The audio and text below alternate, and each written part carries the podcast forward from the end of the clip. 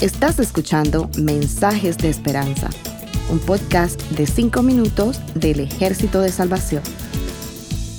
Hola, soy el mayor Josué Prieto del Ejército de Salvación. En Lucas 24 del 15 al 16 leemos, Sucedió que mientras hablaban y discutían, Jesús mismo se acercó y comenzó a caminar con ellos, pero no lo reconocieron, pues sus ojos estaban velados. En el camino a Emaús podemos ver dos hombres seguidores de Cristo. Me detengo ahí para decir seguidores de Cristo, o sea, que conocían a Cristo. Y cuando hablamos de camino, lo que viene a mi mente es el camino que llevamos como cristianos, porque cuando venimos a Cristo, no quiere decir que las cosas que vivimos y el camino va a ser fácil. Pero si yo sé que como contamos con su presencia, Él lo hace más liviano. La palabra de Dios dice en Mateos 11:30, mi yugo es suave y mi carga es liviana. Y recordando que Jesús es el camino, la verdad y la vida, que eso lo leemos en Juan 14:6, podemos ver que en este caminar Dios estará con nosotros. Así que tenemos dos seguidores de Cristo. Le pregunto a ustedes, hermanos, ¿ustedes se consideran seguidores de Cristo? Para comenzar, iban de camino a Emaús. Emaús era un pueblo, una aldea lejos de Jerusalén, a unos 11 kilómetros. Ellos querían a un lugar donde estaba la bendición, el lugar donde muchas cosas buenas ocurrían. Así que imagínense si a nosotros nos dicen que en ese lugar está la bendición y hay cosas buenas y usted está en medio de sus necesidades. A usted no le va a importar cuánto tiene que caminar, porque usted quiere llegar a ese lugar porque sabe que ahí estará la solución a la situación, a su necesidad. Para continuar, Jerusalén estaba situado en un monte alto, así que imagínense luego de caminar una larga distancia subir a un monte alto.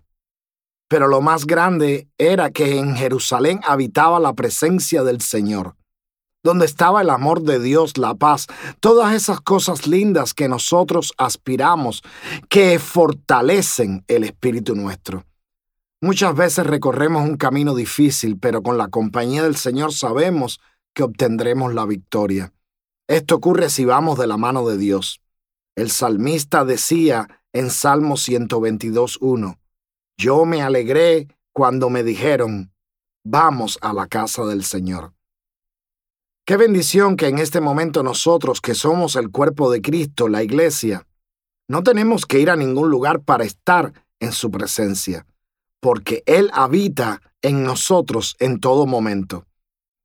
Aquí vemos que Jesús les abrió los ojos porque ellos venían en un andar en la carne, ellos querían continuar experimentando la presencia de Dios y el mundo espiritual, pero no se dieron cuenta que Jesús caminaba con ellos.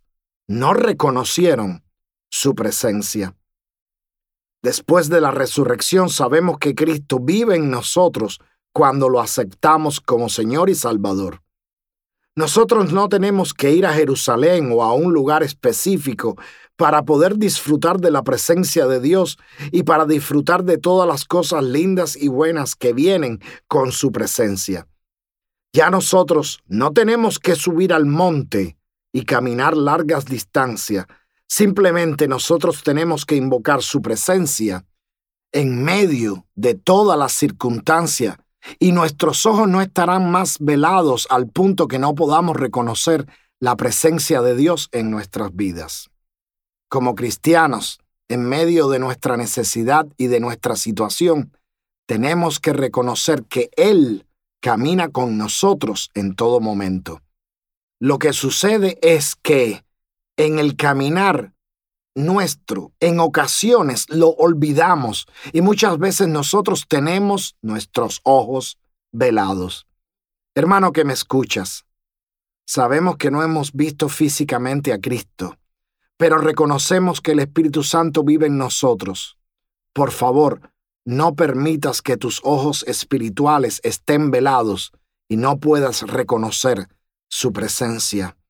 Cristo habita en ti y quiere ser reconocido en medio de cada circunstancia para traer solución y restauración a tu vida. Que Dios les bendiga. Gracias por escucharnos. Para conocer más sobre nuestros programas, por favor visita salvationarmysoundcast.org. Dios te bendiga.